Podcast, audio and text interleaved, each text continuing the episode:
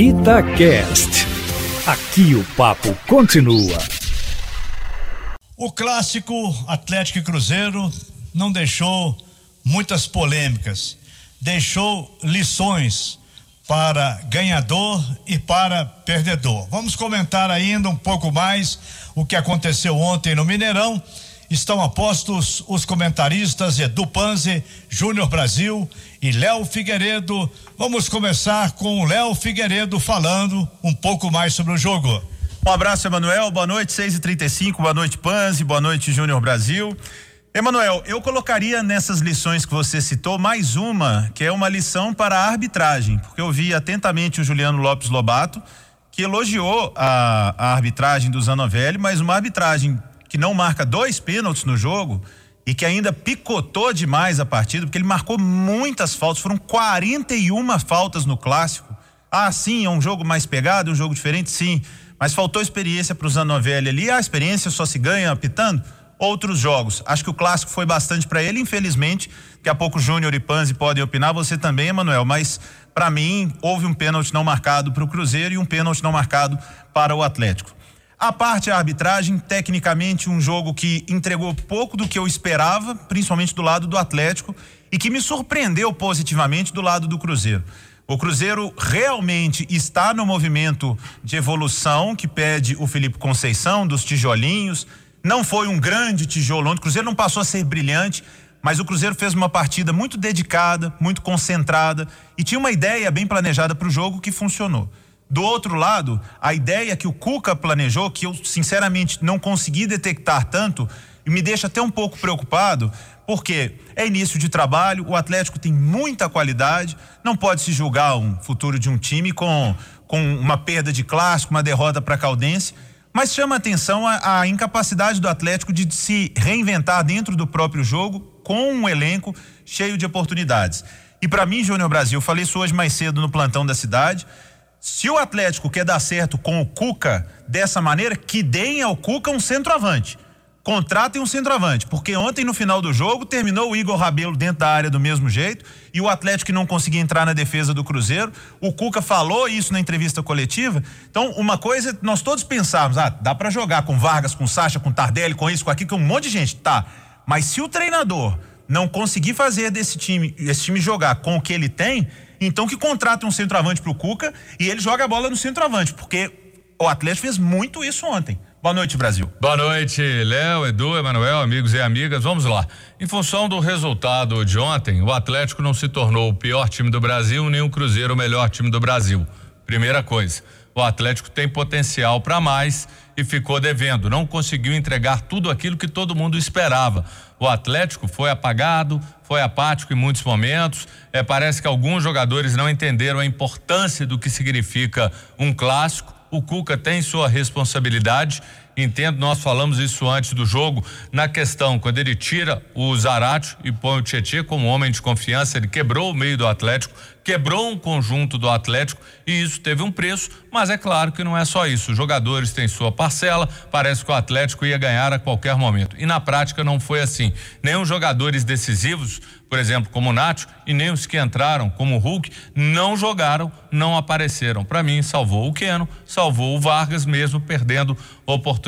Do lado do Cruzeiro, merece elogios. Sem dúvida fez o melhor jogo aí dos últimos tempos, mostrou evolução. Hoje, ouvindo uma entrevista do Felipe Conceição na parte da tarde, ele usou uma palavra para mim que define o Cruzeiro, o jogo do Cruzeiro o Cruzeiro foi corajoso. E foi, porque o Cruzeiro não abriu mão daquilo que vinha fazendo, da convicção, do jogo, da marcação alta. O Sobis foi um exemplo disso o tempo inteiro.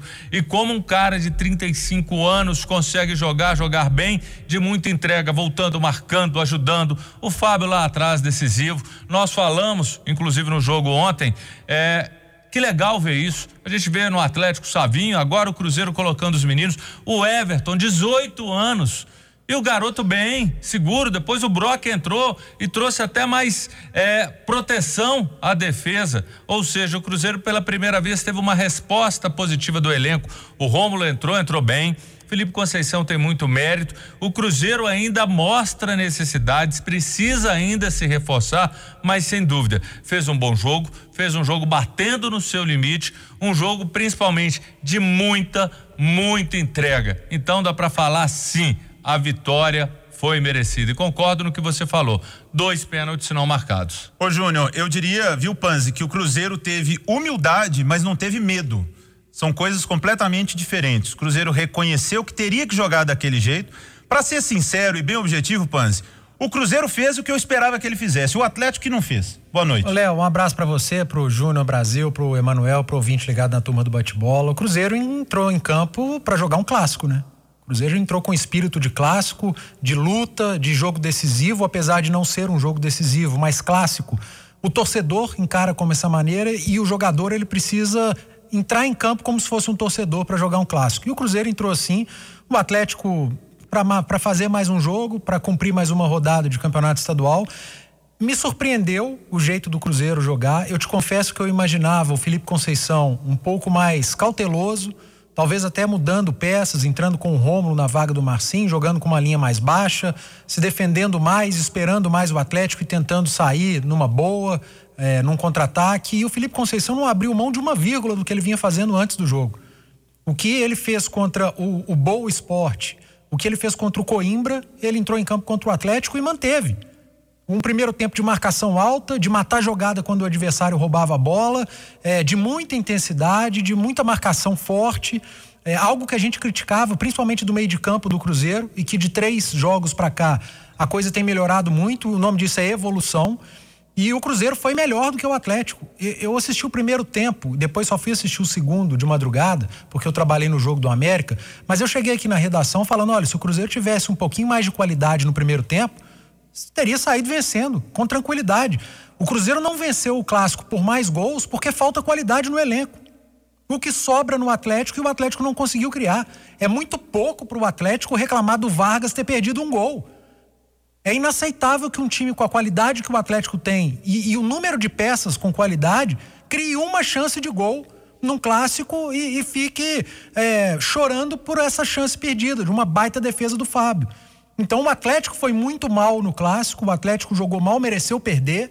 É, poderia ter perdido até por mais, perdeu a cabeça no final do jogo com, com o Hulk. Então foi um clássico de opostos e tomara, como disse o Manuel agora há pouco, que os dois tirem lição tanto o vencedor, que foi bem, é preciso tirar lição também, inclusive quando você vai, vai bem, e eu imagino que o Felipe Conceição vá fazer isso. Pronto, o Cuca. Daqui a pouco começa uma Copa Libertadores, o tempo é curto. O Cuca deu uma entrevista que é, é uma roleta russa, dizer que em 10 dias o time vai estar tá pronto. Todo, você vai cobrar daqui 10 dias, não vai? Ele disse uma resposta a um dos nossos companheiros, não, não me recordo quem fez a pergunta, se foi o Lima, mas ele disse, né, que em nove dias que é a preocupação para a Libertadores, podiam cobrar dele que o Atlético estaria sim jogando o seu melhor futebol. Eu Parece que ele calculou, né? Porque a Libertadores é daqui 10 dias. Pois é, mesmo. eu não sei se em 9, 10 dias, ô Emanuel, se é possível fazer um time mudar tanto. Mas elenco para isso, o Atlético tem. É, o Atlético tem para jogar um futebol bem melhor. Eu usei a expressão ontem na, na, na transmissão que o Atlético é, é, um, é um time que é uma máquina mas é uma máquina que ainda não funciona corretamente. Ela não usa as peças de melhor forma para funcionar. Seria isso porque está no início de trabalho, Emanuel? Ou aquele favoritismo, a palavra que você disse proibida no Atlético hoje, ela entrou para o grupo também? Porque o Cruzeiro entrou para jogar o clássico, Panzi disse bem. O pro Atlético parecia que era mais um jogo de Campeonato Mineiro. O Léo Figueiredo, Panzi, Júnior Brasil. O Cruzeiro tinha em campo ontem nove jogadores que nunca atuaram num clássico. Só dois tinham jogado esse grande jogo. O Fábio Goleiro e o Rafael Sobes. Mas o time se superou, foi aplicado, correu muito, lutou, teve garra, teve fagulha, o que faltou ao Atlético. Mas veja bem, ontem teve a decisão da Supercopa no Brasil entre Palmeiras e Flamengo. Olha, para começar é o seguinte, eu não concordo que isso seja um título ganho pelo Flamengo. Isso é um jogo festivo, é uma partida só.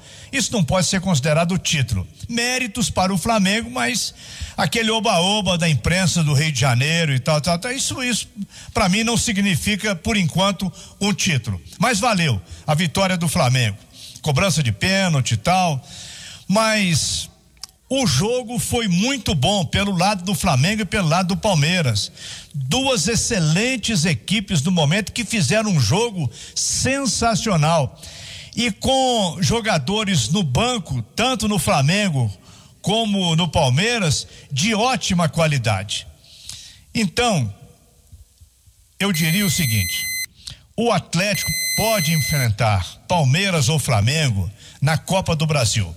Pode enfrentar Palmeiras ou Flamengo na Copa Libertadores da América, dependendo do andar da carruagem. E certamente vai enfrentar Palmeiras e Flamengo em duas partidas no Campeonato Brasileiro. A diferença notada nas duas partidas, o jogo do Atlético e o jogo do Flamengo e do Palmeiras, dá para preocupar. O Cuca vai ter que trabalhar muito nesses dias. Não sei se ele arma um, um time, porque o Atlético tem peças que tá faltando jogador. Para mim, zaga. Para mim, zaga. Não só, não só centroavante. E tem peças em que tá sobrando jogador. O o Hulk foi contratado para jogar onde, gente? O atleta tem um Savarino, um jogador de velocidade. O o Hulk ficou 16 anos fora do Brasil. Tá rodado. Não tem pique. Não sei.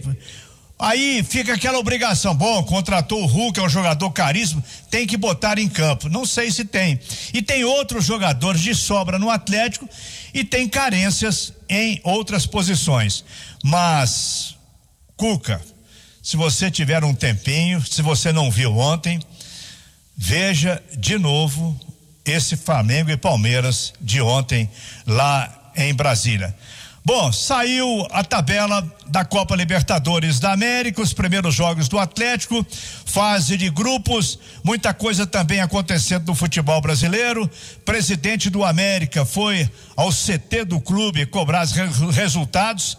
O América deu uma baixa no momento em que precisa ficar bem na classificação do Campeonato Mineiro e também seguir em frente na Copa do Brasil. E vem aí o Ferroviário de Fortaleza, um jogo muito difícil. Mas, por enquanto, o futebol em Minas continua sendo programado normalmente e o público vai continuar distante das competições até segunda ordem, até que passe toda essa maré ruim que estamos vivendo.